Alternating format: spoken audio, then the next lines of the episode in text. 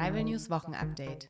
Was ist letzte Woche passiert? Der Podcast von Arrival Aid. Hallo und herzlich willkommen zu einer neuen Folge Arrival News Wochenupdate, der Podcast der Arrival News Redaktion. Wir sprechen heute darüber, was uns letzte Woche beschäftigt hat. Heute ist Freitag, der 25. Juni. Mein Name ist Julia und mir gegenüber sitzt meine Kollegin Annika. Hallo. Heute sprechen wir über ein neues Gesetz in Ungarn, den Weltflüchtlingstag und eine neue Möglichkeit für weniger Tierversuche. Zuerst beginnen wir aber wieder mit den wichtigsten Informationen zu Corona. Das RKI, das Robert Koch Institut, hat heute ungefähr 1008 Neuinfektionen gemeldet. Insgesamt hatten bis heute über 3,72 Millionen Menschen in Deutschland Corona. Die 7-Tage-Inzidenz ist auf 7 gesunken.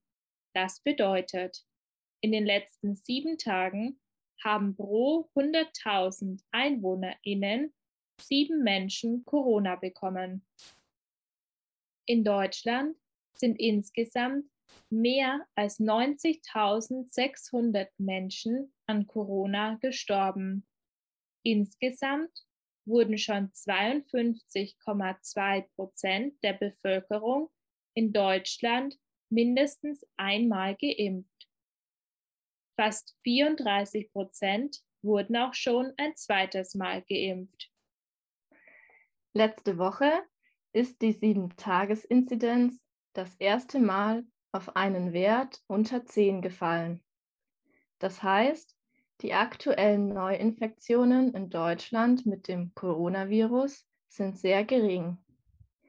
Ärztinnen warnen aber trotzdem vor einer Reise wegen der hoch ansteckenden Delta-Variante. Diese wurde zuerst in Indien entdeckt. In Deutschland infizieren sich auch immer mehr Menschen damit. Forscherinnen befürchten, dass diese Variante Auswirkungen auf die Herdenimmunität hat. Was ist die Herdenimmunität?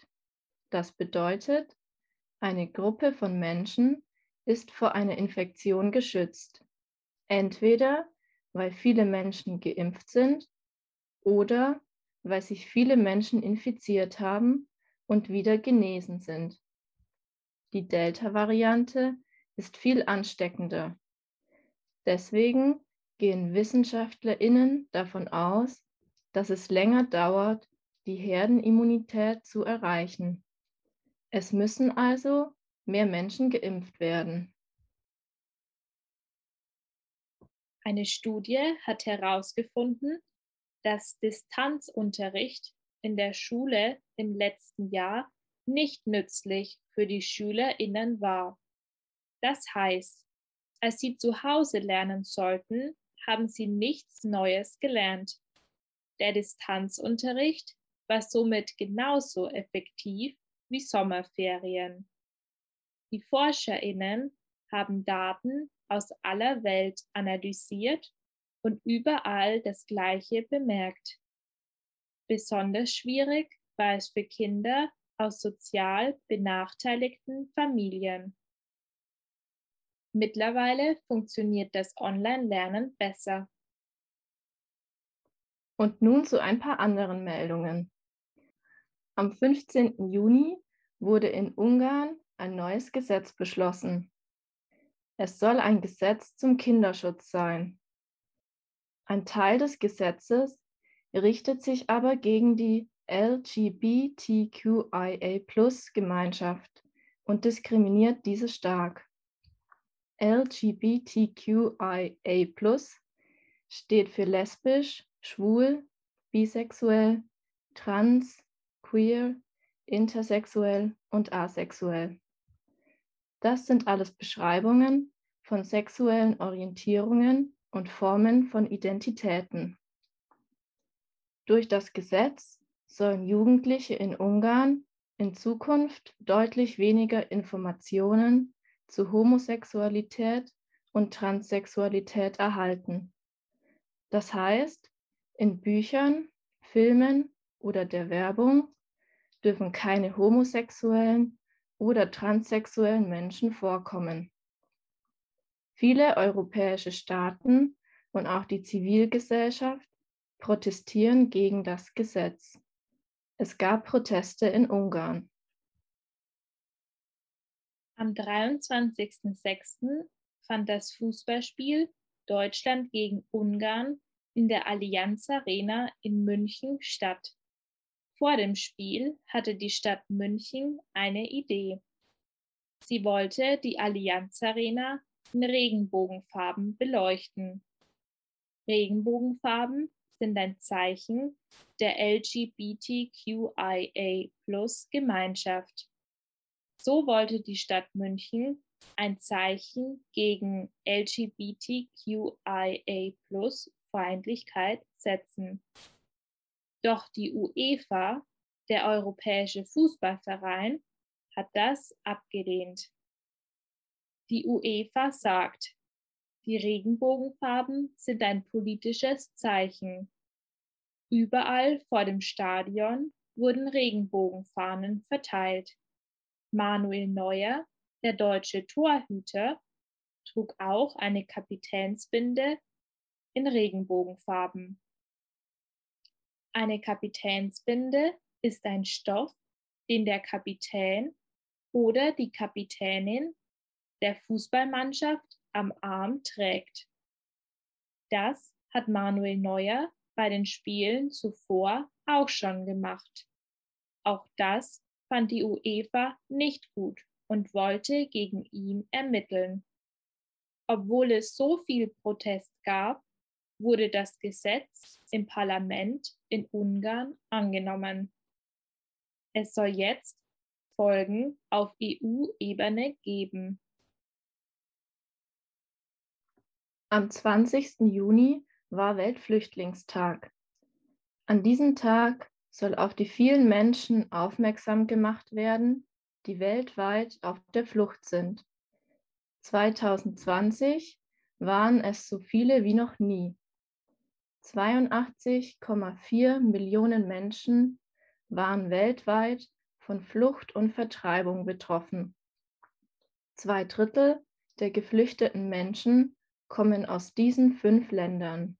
Syrien, Venezuela, Afghanistan, Südsudan und Myanmar.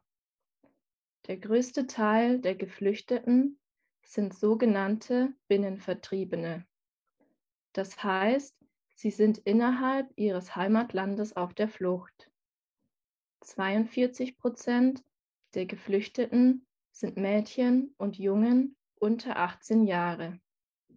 Vor allem die Corona-Pandemie hat die Situation von vielen Geflüchteten zusätzlich verschlechtert. Und noch eine weitere Nachricht am Ende. Jedes Jahr testet man Medikamente an circa zwei Millionen Tieren.